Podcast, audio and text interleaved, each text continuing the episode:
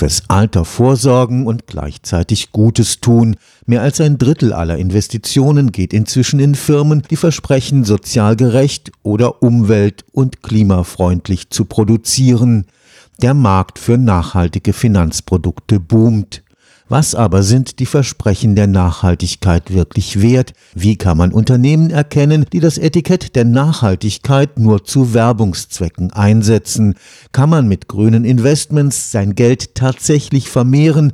Kann mit privaten Anlagen in erneuerbare Energien die Klimawende gelingen? Im Rahmen der Vortrags- und Diskussionsreihe Fokus Zukunft, unser Leben 2050 geht es am kommenden Donnerstag am Karlsruher Institut für Technologie um das Thema nachhaltig investieren. 500 Milliarden Euro jährlich werden in der Europäischen Union für den Umstieg auf erneuerbare Energien gebraucht. Angesichts leerer Staatskassen wird das ohne private Investitionen nicht gehen.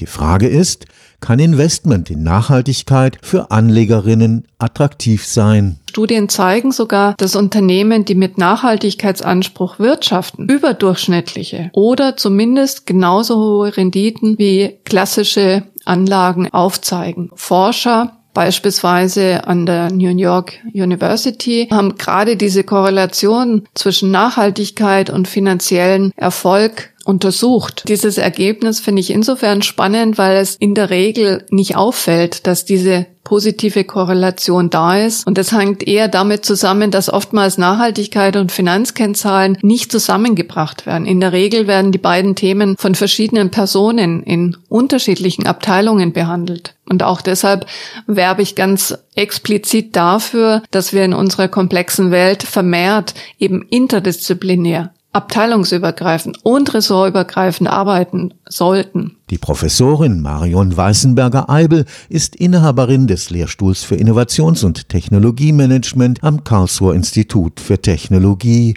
Sie ist überzeugt, Investment in Nachhaltigkeit zahlt sich aus in Euro und Cent. Interessante Studie, die im Juni 2020 vom Imperial College London und der Internationalen Energieagentur veröffentlicht wurde. Und das Ergebnis zeigt, die Renditen der Investitionen in Erneuerbare Energien waren in den letzten fünf Jahren beträchtlich. In Deutschland und Frankreich ließen diese Geldanlage mit 178 Prozent Rendite die Investitionen in fossile Brennstoffe weit hinter sich. Unternehmen, die sich Nachhaltigkeit auf die Fahnen geschrieben haben, sind auch krisensicherer. Ein Grund liegt darin, dass diese Unternehmen sich mit Risiken in ihrer Lieferkette oder dem Ökosystem systematisch auseinandersetzen. Und dadurch sind die häufiger resilienter und können auf Veränderungen flexibler reagieren oder Krisen auch besser überstehen. Ein Problem insbesondere für Kleinanleger ist,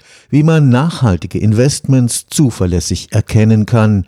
Das ESG-Zertifikat ist ein erster Anhaltspunkt. ESG heißt Environmental, Social und Governance, also Governance wie Themen wie Diversität oder Chancengleichheit. Und gerade da gibt es sozusagen eine ganz wesentliche Basis, die ermöglicht, noch tiefer einzusteigen. Und was ich auch bezeichnend finde, ist, dass das internationale Sustainability Standard Board seinen Sitz in Frankfurt haben wird. Also das Gremium soll ja einheitliche Vorgaben entwickeln, an denen sich Investoren weltweit bei Fragen rund um Sustainable Finance orientieren können. Und genau da setzt auch die Möglichkeit an. Das heißt, es gibt durchaus Zertifikate, die Investitionsmöglichkeiten nach Nachhaltigkeit zu bewerten. Und sie bieten eine erste Einschätzung. Aber um dann natürlich auch als Privatanleger beispielsweise ein Stück weit sicherer zu gehen, muss man natürlich auch hinter die Fassaden schauen und selbst ein bisschen recherchieren. Also eine Möglichkeit wäre es, die bisher sehr verbreitete ESG-Zertifizierung transparenter und konkreter werden zu lassen.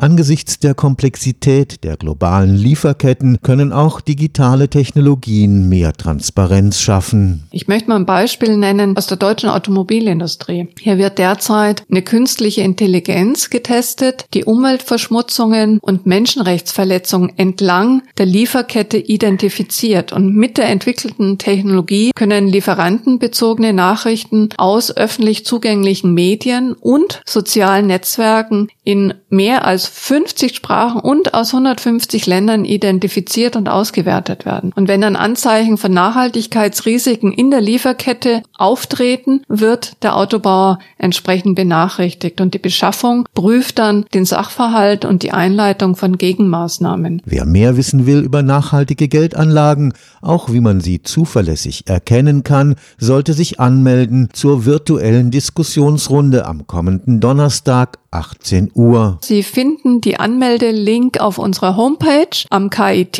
Lehrstuhl Innovations- und Technologiemanagement, Fokus Zukunft, unser Leben 2050. Und ich freue mich sehr, mit Ihnen allen gemeinsam zu diskutieren und das Thema weiter in unsere Gesellschaft hineinzutragen. Stefan Fuchs, Karlsruher Institut für Technologie.